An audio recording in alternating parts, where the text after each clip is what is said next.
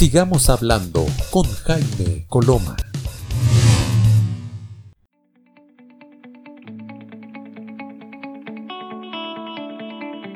Hola, hola, ¿qué tal? Ya estamos comenzando nuestro Está mal pelado el chancho del día de hoy en esta tercera temporada y ya está con nosotros don Hugo Llenaro Tórtora Aravena, eh, profesor constitucional, doctor en Derecho, magíster en Derecho Constitucional eh, y además profesor, eh, me acabo de enterar de, otras personas que han estado ahí hoy día que están muy bastante vigentes, que he tenido la oportunidad de, conocer.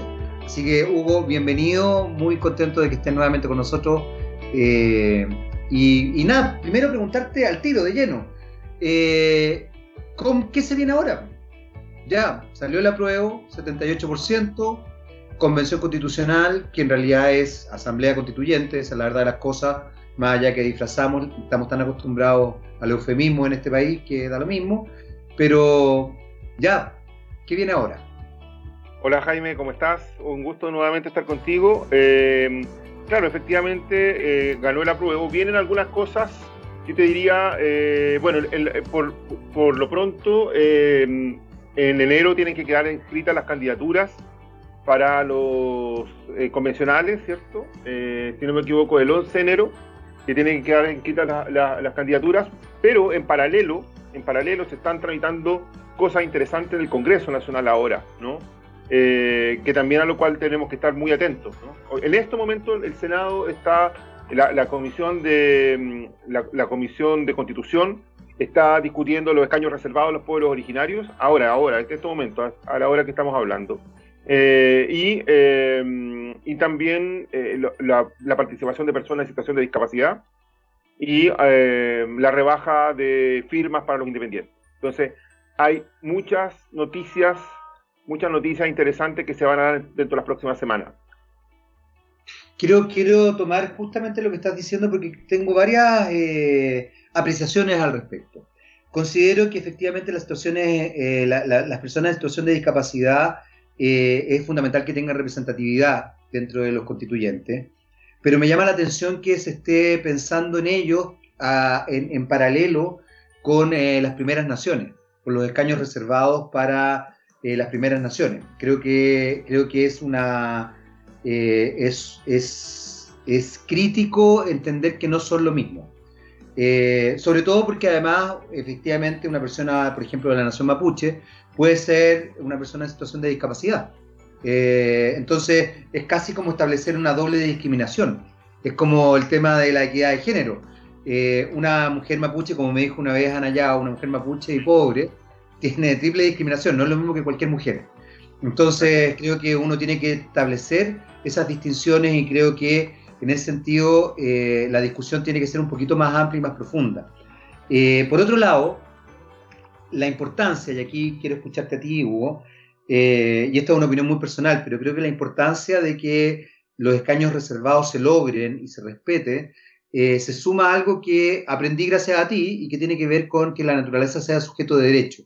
¿Y por qué digo esto? Porque en general las primeras naciones en, nuestro país y en el mundo, ¿ah? no solamente en nuestro país, tienen una vinculación con el medio ambiente y un respeto al, Mapu o al Gaia o a la tierra y a la naturaleza o a la Pachamama que no tenemos en, general los occidentales más europeizados mm. eh, o los Wincas, mm. hablando como, como las primeras naciones, como la nación mapuche. Entonces creo que ahí también hay un juego importante de, establecer. Y por otro lado está el tema del poder, de cómo se va a ceder poder desde los intereses económicos. ¿Qué nos puedes decir de todo eso? Porque aquí hay hartos elementos que me, parecen importantes de, establecer y donde la discusión es media tramposa, por eso lo saco a relucir también, Hugo, más allá de la importancia de que se esté discutiendo. Claro, eh, yo, yo concuerdo contigo de que no es una buena idea de que estos dos proyectos se estén tramitando en conjunto, el de eh, las personas en situación de discapacidad y de los pueblos originarios, y ha, y ha generado eh, desde ya algunos conflictos formales, ¿no? En cuanto al procedimiento, qué ocurre si se aprueba una parte y se rechaza la otra, se forma una comisión mixta o se entiende por rechazado. Está, había una tesis hoy día que se planteaba en la comisión de, constitución que se corría el riesgo de que si fuera rechazado, no se podría volver a presentar el proyecto sino dentro de un año, que es la regla que establece la Constitución. Y por lo tanto ya ahí obviamente ya quedaría fuera de, toda oportunidad que se, volviese a, digamos, a incluir este proyecto en un año más.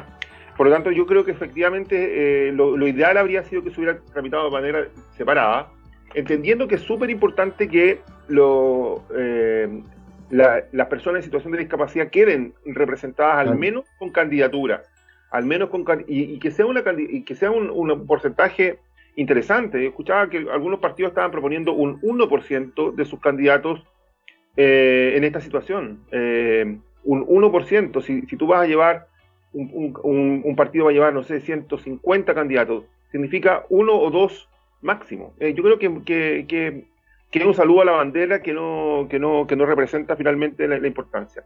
respecto de lo otro, eh, efectivamente, una de las consecuencias que tendría incorporar a los pueblos originarios eh, en, el, en, la convención sería la posibilidad de revisar qué, en qué situación vamos a quedar respecto al medio ambiente y la naturaleza. ¿no? Efectivamente, los pueblos tienen mucho que decir, tienen esta idea de que no es que la tierra nos pertenezca a nosotros, sino que nosotros le pertenecemos a la madre tierra, ¿no? Y por lo tanto, ahí se, genera una, hermandad con todo lo viviente, que, es súper interesante, pero también, como, como algo adelantante también, la, la, incorporación de los pueblos originarios puede poner en jaque otras cosas, por ejemplo, cambiar el modelo de poder, ¿no? Eh, pensar, por ejemplo, en congreso, un Congreso Nacional plurinacional con representación de los pueblos indígenas, donde ahí ya se te cuela, digamos, un factor de poder novedoso o eh, cambiar también el modelo de desarrollo, con un modelo de desarrollo que sea respetuoso de la diversidad cultural y de la diversidad, eh, eh, digamos, de, la naturaleza misma. Entonces, no es solo por el hecho de que estén los pueblos originarios, sino que ellos también los pueden enriquecer mucho. Esa es la gracia, ¿no? Que, que, que, es una cosa bidireccional. se, le, se le permite intervenir, pero también a nosotros se nos permite enriquecer nuestra, nuestro debate, nuestra, nuestra constitución, con los aportes que puedan hacer ellos. Y yo creo que ahí hay un, campo de acción muy interesante que, tenemos que estar con, tenemos que tener la mente abierta, digamos, para poder recibirlo. Hugo, eh, me parece muy importante lo que estás diciendo y ahí yo tengo una, una mirada una mirada más bien negativa, debo, debo, ser bien honesto. Porque, por ejemplo, después del triunfo de la prueba, de la semana pasada, eh, uno ve los canales de televisión y los canales de televisión tenían a los mismos de siempre, haciendo los mismos análisis de siempre y diciendo las mismas cosas de siempre. Yo eché de menos voces como la tuya, eché de menos voces como la de Ana Yao, eché de menos voces como, como otras personas que he ido conociendo, de pronto un dirigente estudiantil, ya que esto se lo debemos a los secundarios, eh, de pronto esto también eche de menos a alguien que esté a cargo, por ejemplo, de una olla común, eh, que sería interesante porque, porque tiene que ver con cómo se establece la idea de solidaridad versus también la caridad, que es algo que se ha instaurado mucho en nuestro país. Creemos que somos solidarios porque funcionamos desde la caridad. El lenguaje, a mí que es un tema que me importa, bueno, me importa por una cosa de pega también, de, de, área laboral. Entonces, en ese sentido, me, me, parece muy, muy preocupante porque creo que eh, las cuotas de poder, y hago eco de lo que tú acabas de mencionar, eh, no son fáciles de romper. Lo hemos visto en relación al tema de la equidad de género. Incluso personas como, como yo, y, me imagino que tú también, eh, que estamos tratando de desestructurarnos como nos habían estructurado, no es fácil. No es fácil ceder cuotas de poder. No es fácil ceder cuotas de poder de repente en relaciones de pareja, eh, menos fácil es aún ser cuotas de poder en dinámicas laborales o, incluso conversaciones hasta cotidianas muchas veces. Eh, ¿Cómo se puede establecer esa mirada? Porque ahí yo creo que hay una cosa tramposa también. Hay una cosa tramposa porque los medios eh, se mantienen de manera, de manera mañosa y además yo creo que consciente eh, en función de mantener un cierto relato, un cierto relato social. De hecho, hoy día salió una, noticia que me llama la atención porque creo que no es una noticia novedosa, de que todos los canales y algunos rostros se juntaron con eh, Sebastián Piñera después del estallido social para ver cómo iban a desarrollar las dinámicas comunicacionales e incluso se le dieron ciertas pautas. ¿Por qué digo que era una noticia media tramposa y mañosa? Porque eso se viene haciendo desde la dictadura y desde antes. Mm. Entonces, incluso en 1800 y tanto, en la lucha de la guerra contra justamente la nación mapuche, ya la prensa argentina y chilena descalificaba a la nación mapuche como estos indios, como, de una manera bien particular, y también están los textos de Vicuña Maquena descalificándolo. Vamos a hacer una breve pausa, Hugo, eh, quédate con esa pregunta porque, o con esa reflexión, porque a la vuelta quiero escuchar. Vamos y volvemos. Bueno, vamos. Estás escuchando Está mal pelado el chancho con Jaime Coloma.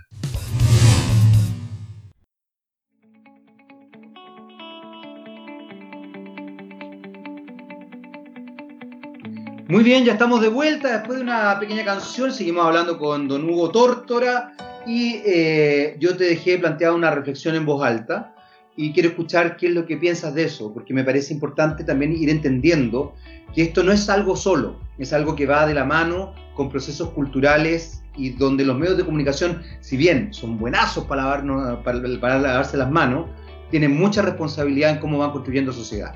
¿Qué, qué piensas al respecto?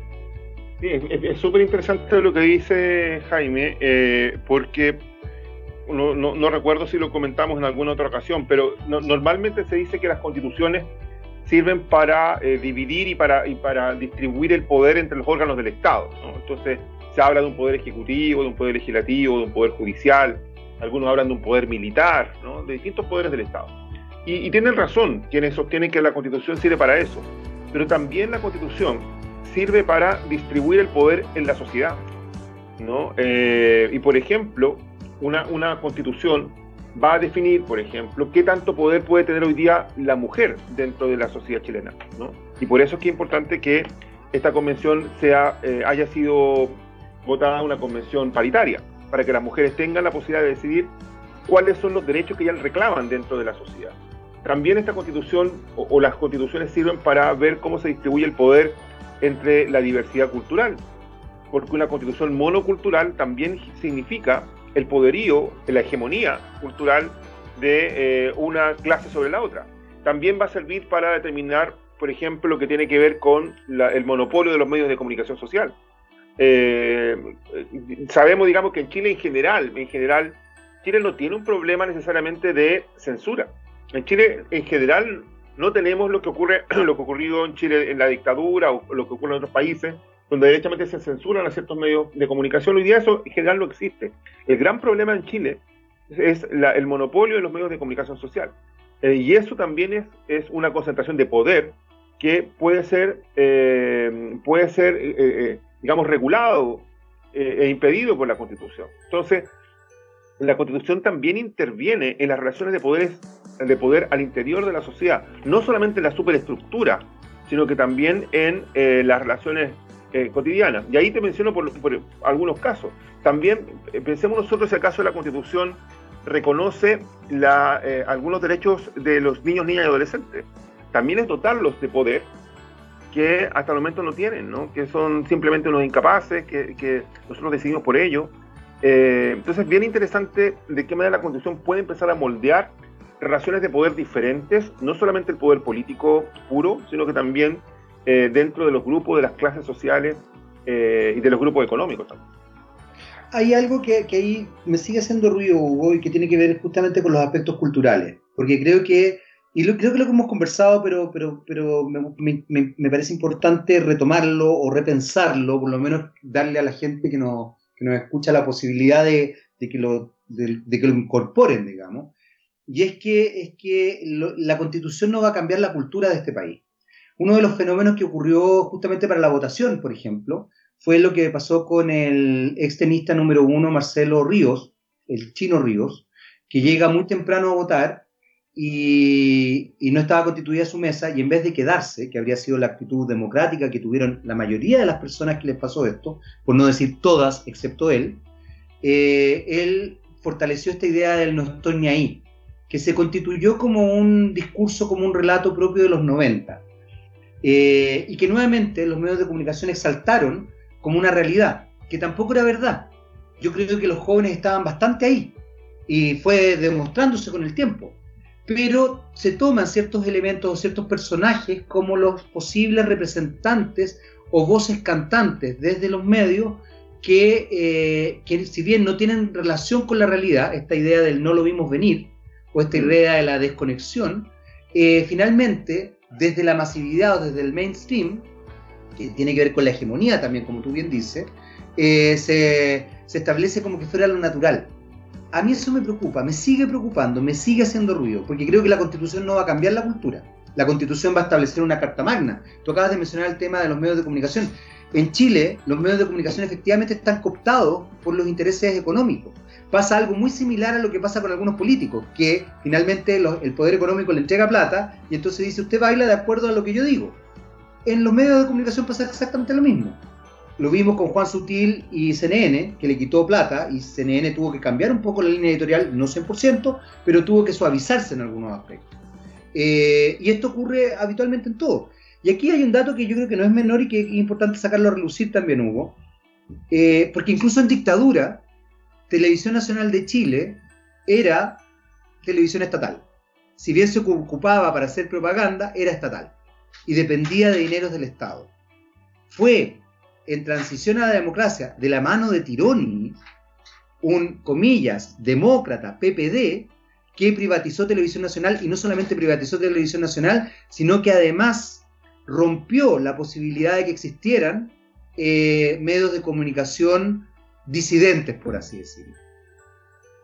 Y el otro día vi a Eugenio Tironi nuevamente hablando en televisión abierta como que fuera eh, una voz eh, absolutamente legítima, cuando yo creo que justamente una persona así, mm, para mí, y esto es una opinión muy personal, ¿ah? y aquí no incluyo ni siquiera el programa por si acaso, no es legítimo. No sé qué piensas de eso, porque a mí creo que ahí hay un elemento súper importante también a, pensar, a reflexionar y a cuestionar. Eh, claro, a ver, la constitución, yo concuerdo en parte contigo, no va a cambiar la cultura del, del digamos, de Chile, eh, no lo va a cambiar de manera automática, no lo va a cambiar de manera inmediata. Pero yo creo que hay algunas cosas que sí puede suceder, puede haber un cambio, ¿no? Eh, ¿Qué ocurre, por ejemplo, si la Constitución se hace cargo de, las demandas eh, de las mujeres, ¿no? Y nos obliga, digamos, a las instituciones, a, los medios de comunicación, a la, a la educación, a, aproximarnos al fenómeno femenino de una manera distinta. Ahí yo creo que va a haber un, cambio cultural. ¿Qué ocurre si la Constitución recoge eh, la plurinacionalidad? Y vemos también, y hay mayor presencia indígena en los órganos, en los medios de comunicación, va a haber un cambio cultural. ¿Qué ocurre si acaso la Constitución eh, reconoce los derechos de la naturaleza? También vamos a, al principio vamos a tener que respetar la naturaleza porque si no vamos a tener una sanción, pero probablemente después se va a generar un cambio cultural. Entonces, eh, sí, el, cambio no va a ser inmediato y, siempre van a haber grupos descolgados, digamos, de que no, que no les gusta nada. Ya estoy hablando de los chinos ríos y también estoy hablando de los que queman las iglesias, ¿no? que en ese sentido se parecen, porque no aceptan un sistema democrático eh, pleno, sino que siguen con sus discursos de siempre. Eh, van a haber ese tipo de gente, pero en general yo creo que la gran masa eh, de chilenos y chilenas van a ir paulatinamente, probablemente recogiendo algunos principios que pueden ser incorporados en la Constitución. No dicen desarrollo, pero, pero, que va a tomar, pero que va a tomar tiempo. Es una noticia de, muy largo de, muy largo duración. Buenísimo, buenísimo. Eh, yo fíjate que discrepo contigo, ¿ah? creo que los cabros que queman las iglesias, cosa que tampoco comparto, no es lo mismo que el chino río. Yo creo que ellos tienen, simbólicamente, creo que tienen otras otras dinámicas, entendiendo además que no sabemos quiénes queman las iglesias. Claro. Entonces ahí hay una cosa más... Claro, solo en el sentido que no, no, no, no se identifican con eh, el debate democrático como una fórmula válida de hacer política. Y yo creo que ambos, en ese sentido puede estar medio empanestado. Exacto, lo que pasa es que yo creo que también ahí vuelto un poco a la idea de lo, de lo comunicacional.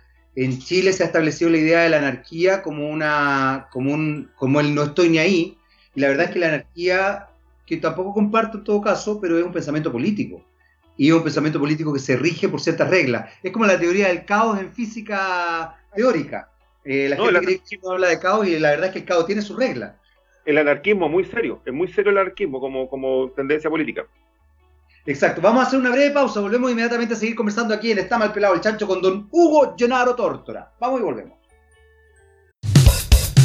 Sigamos hablando con Jaime Coloma.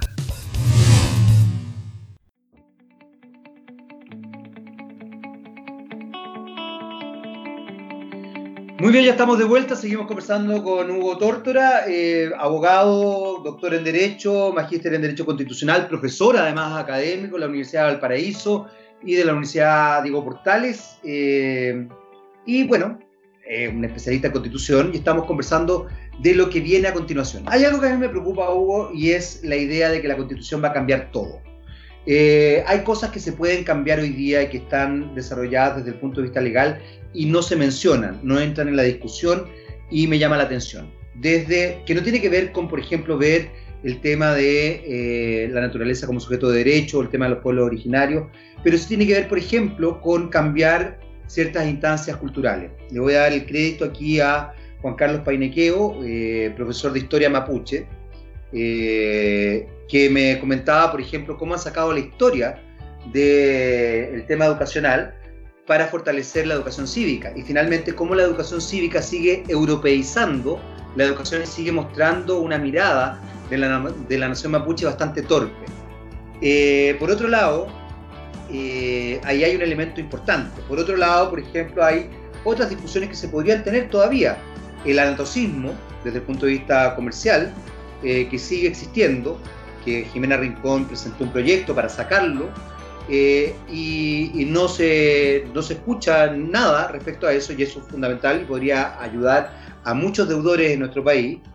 Eh, la discusión de, de, cortar, por ejemplo, el pago de contribuciones a cierta edad para que la tercera edad o los adultos mayores o las personas mayores, me carga el adulto mayor, sino las personas mayores, efectivamente logren eh, a ver, logren tener cierta tranquilidad y sentir que ya la propiedad que compraron es de ellos definitivamente, y, así varias otras cosas.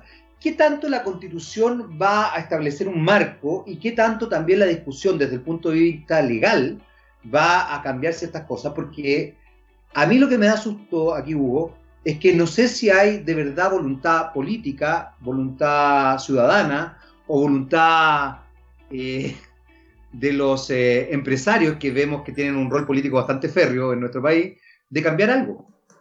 ¿Qué tanto se puede hacer ahí?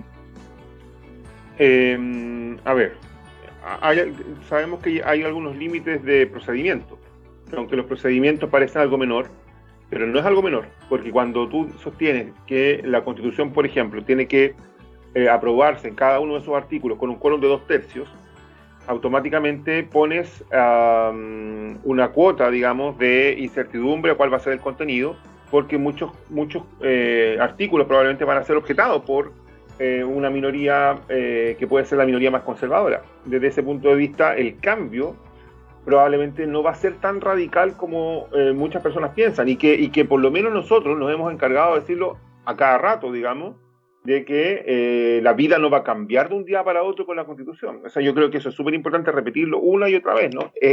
¿Es importante el cambio constitucional? Por supuesto que es importante, pero ¿eso significa que de un momento a otro Chile va a ser Noruega? No, no va a ser así. ¿no? Eh, ¿te, Entonces, eso como o Nueva Zelanda, que es el otro país de moda.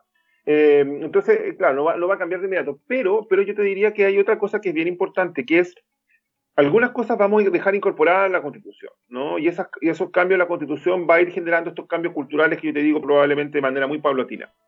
Eh, pero adicionalmente a eso, las cosas que no queden en la Constitución van a tener que ser discutidas después en el sistema democrático, ¿no? Por, el Congreso, ¿no? La cuestión es qué tipo de democracia generamos a continuación para discutir aquellas otras cosas que no quedan en la Constitución. Y ahí donde la, ese punto me parece que, es muy importante de lo que cómo queda resuelto en la, en la Constitución, ¿no? Por ejemplo, que desaparezcan las leyes eh, supramayoritarias, ¿no? que tengamos un tribunal constitucional eh, menos, menos protagonista, que, que, que, existan mecanismos de participación ciudadana en la formación de ley, cosa de que aquellas otras cosas que no queden en la Constitución eh, puedan ser efectivamente resueltas de una manera mucho más democrática que lo que tenemos hoy día. ¿no? Entonces, la, la Constitución puede introducir cambios profundos, más o menos, más o menos, eh, pero los cambios que no queden en la Constitución que puedan ser resueltos a futuro con cierta facilidad. Yo creo que eso también es súper, súper importante. Eh, Hugo, hablemos de élites. Hablemos de élites. Una de las cosas que me llamó la atención el, eh, fin de semana después del plebiscito es esta idea, nuevamente, los medios de comunicación. Yo, yo, aquí encuentro que los medios de comunicación, más allá de que yo trabajo ahí, quedamos al debe de manera brutal, brutal. O sea, quedó en evidencia, por lo menos los tradicionales, que estamos en una, en una desconexión impresionante.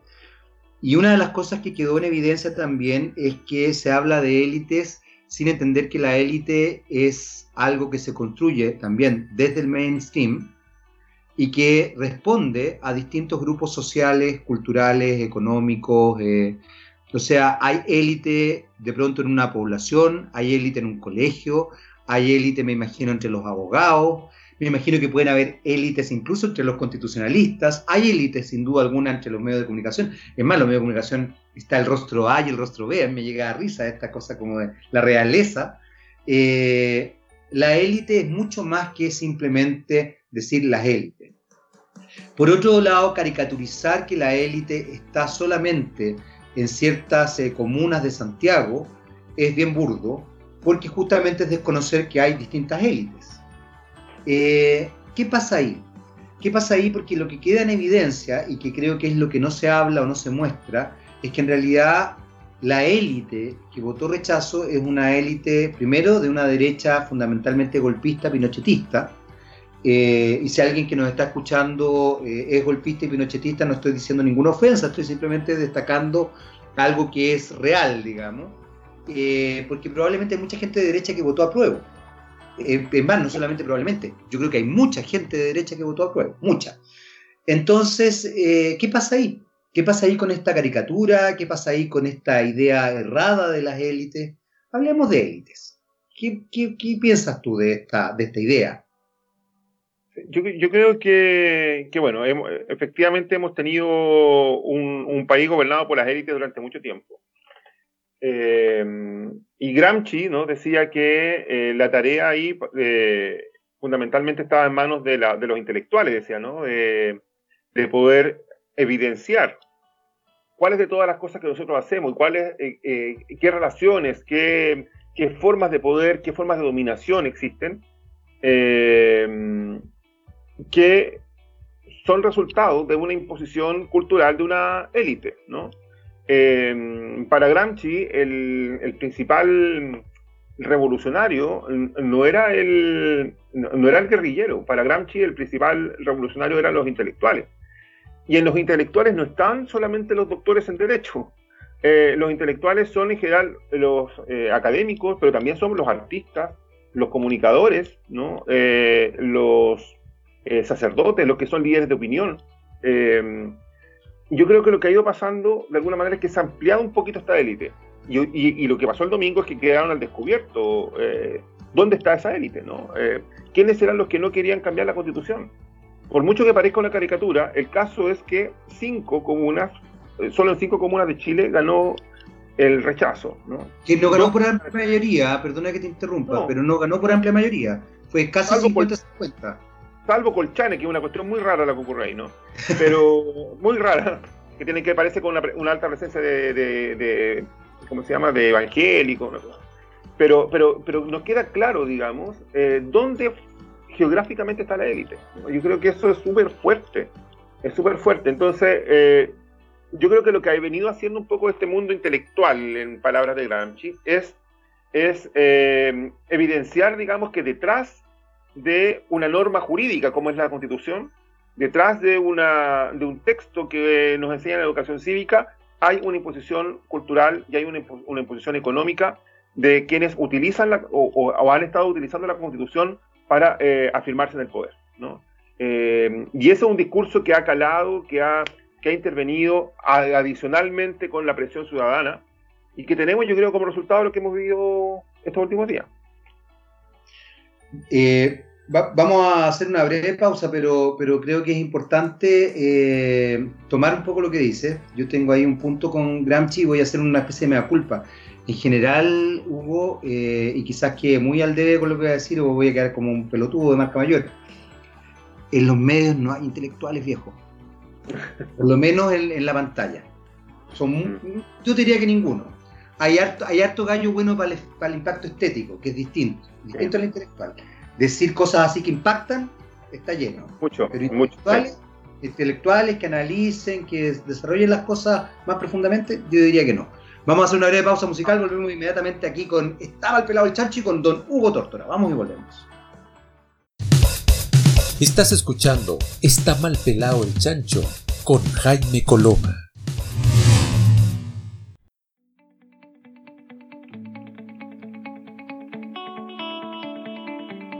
Muy bien, ya estamos de vuelta y estamos en el último bloque de Está mal pelado el chancho. Seguimos hablando con Hugo Tórtora, hemos hablado justamente de lo que se viene y vamos a seguir conversando con Hugo de lo que se viene, porque creo que hay harto que, eh, conversar al respecto. Hugo, constituyentes. ¿Qué pasa con los constituyentes? ¿Qué te parece el tema de los constituyentes? Eh, yo siento que se les ha afilado el colmillo a varios y eso también me preocupa y a varios que tienen bastante más tribuna que otros que no tienen tanta tribuna. Y la gente, lamentablemente, los medios sí priman y sí pesan. Entonces, si es que va como constituyente alguien que tenga eh, visibilidad mediática, puede, puede terminar eh, saliendo. Además que nos hemos acostumbrado a votar por, por la sonrisa más blanca y más brillante, cosa que a mí me preocupa mucho, más que por, por, eh, por lo que realmente se dice. Nos, hemos puesto en la forma y no en el contenido. ¿Qué, pasa ahí? A ver, yo, yo creo, de partida me parece, eh, antes, que preocupante, me parece interesante y me parece maravilloso, ¿no? Que haya muchas personas con el hambre de ser constituyente. A mí me parece, me parece un fenómeno muy, muy, muy interesante en el sentido de que, de que hay muchas personas que están interesadas de participar en el proceso constituyente. Eh, me, ¿cierto? Me parece que, queríamos hace mucho rato hacer esto. Eh, y por lo tanto, es súper bonito esto. Yo tengo, bueno, están toda esta gente que ha salido en los medios de comunicación, pero también los círculos de uno, ¿cierto? Eh, eh, dirigentes sociales dicen, no, yo quiero ser candidato o candidata. Qué, interesante todo ese, todo ese punto. Pero, pero más allá de aquello, mm, es verdad, ¿cierto? Que pareciera de que mm, tenemos que tomarnos en serio esto. Y, más allá del ímpetu y más allá de las ganas que pueden tener las personas de ser candidato a la constituyente, no basta tener ganas de ser candidato a la constituyente para hacer efectivamente un aporte. ¿no? Eh, me parece súper importante, por ejemplo, eh, las declaraciones de Adriano Castillo, ¿no? del compadre Moncho, eh, que dijo, bueno, yo, gracias, pero, pero hacer una constitución es muy serio, ¿no? Eh, me parece muy, yo de verdad lo valoro, ¿no? Porque, porque es una persona que, que, apoyó el movimiento, que participó de la franja, que hizo lo que, lo que podía dentro de, de su, de su rol, pero dice no, hasta ahí llego, ¿no? Porque, porque esto otro le corresponde a otro. Yo creo que es súper bueno lo que, lo que dijo él. Pero, pero hay que tener mucho cuidado con no trivializar el, con no trivializar eh, la, la, elección de los constituyentes. ¿eh? Eh, creo que tiene que ser, más, obviamente el llamado a que las personas, a que nosotros votemos por, por ideas más que por personas, ¿no? porque una vez que llega una persona que puede ser muy simpática, que puede ser muy atractiva incluso físicamente, eh, pero por una vez dentro de la convención va a tener que tomar decisiones sobre cosas muy delicadas, eh, sobre forma de gobierno, sobre derechos fundamentales, sobre eh, la forma que va a tomar el Poder Judicial, sobre si vamos a tener tribunal constitucional o no. Eh, entonces son decisiones técnicas súper, súper delicadas que no es para que estén puros eh, abogados, abogadas o cientistas políticos, pero sí que tengan al, por lo menos una, una historia de servicio público, que uno les sepa qué es lo que han hecho y uno votar finalmente por, la, por las ideas que representan, por las banderas que han levantado, eh, y en ese sentido vamos a tener que ser muy rigurosos eh, eh, en abril a la hora de escoger a quienes van a ser parte de la convención. Que, sean, que hayan los candidatos que quieran, por último, pero, pero nosotros vamos a tener que ser muy serios a la hora de escoger. Pero es que ahí, ahí hubo, y, creo que voy a ser un poquito pesimista, pero, pero yo siento nuevamente que ahí hay un elemento jodido que tiene que ver con cómo establecemos ciertas dinámicas culturales, porque hemos constituido también una, una sociedad tremendamente ignorante, y no lo digo desde una perspectiva peyorativa, así que por favor nadie se ofenda. Me refiero a ignorante en el sentido de que no hemos profundizado. Tú eh, destacabas a, a, a hace un rato, y que, y yo creo que, fíjate que comulgo absolutamente con lo que él plantea. Creo que la verdadera revolución siempre está en la intelectualidad, pero también está en la intelectualidad popular. Está no solamente en la intelectualidad académica, está en la intelectualidad popular. Y, como está en la intelectualidad popular, hay un concepto que yo siempre saco a, a, relucir y que me parece importante tomarlo en consideración, que es la cultura del espectáculo, la sociedad del espectáculo.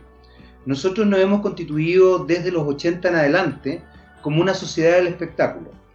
Yo, por ejemplo, siempre fui un defensor de los programas de farándula, no solamente porque me dieron de comer y trabajé en ellos, sino que porque los programas de farándula eh, se limitaban a la farándula. Me parecía mucho más preocupante la farandulización que se hacía en las noticias, disfrazada de seriedad, o la farandulización que se hacía en los matinales, disfrazados de misceláneos y de seriedad. Eh, me parecía mucho más digno desde cierto punto de vista que hubiéramos comunicadores que trabajamos en farándula, efectivamente, ya hablábamos de farándula porque la farándula finalmente era una, una línea periodística más frívola, más superficial, donde finalmente los personajes faranduleros también jugaban un cierto rol. Yo, por ejemplo, ahí me desayuné y me di cuenta que muchas modelos discotequeras, futbolistas y otros personajillos eh, hacían las noticias, las construían. Eh, entonces era interesante eso también como, como la trastienda. Pero, pero veía con estupor y con preocupación que, por ejemplo, se farandulizara la política.